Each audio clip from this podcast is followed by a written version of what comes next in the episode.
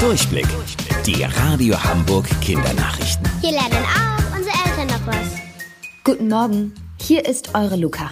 Für viele Restaurant- und Kaffeebesitzer bei uns in Hamburg ist heute ein besonderer Tag. Sie dürfen heute nach vielen Wochen endlich wieder öffnen. Das hat unser Hamburger Senat gestern beschlossen. In den Lokalen dürfen die Gäste allerdings nicht dicht an dicht nebeneinander sitzen. Mindestens eineinhalb Meter Abstand müssen die Tische zueinander haben. Oder sie müssen durch eine Schutzscheibe getrennt sein. Das gilt aber natürlich nicht für Familien. An einem Tisch sind maximal zehn Personen erlaubt, die in zwei unterschiedlichen Häusern wohnen. Kellner müssen einen Mund- und Nasenschutz tragen. Buffets, diese langen Tische mit einer riesigen Auswahl, wo sich jeder selbst bedienen darf, sind nicht erlaubt.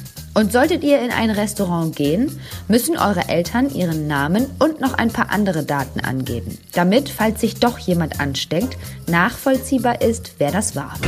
Es gibt etwas Neues auf die Ohren. Spotify Kids. Vielleicht haben eure Eltern diese grün-schwarze Musik-App auf ihrem Smartphone installiert. Jetzt gibt es die auch für Kinder mit 30.000 Songs und 170 Playlists.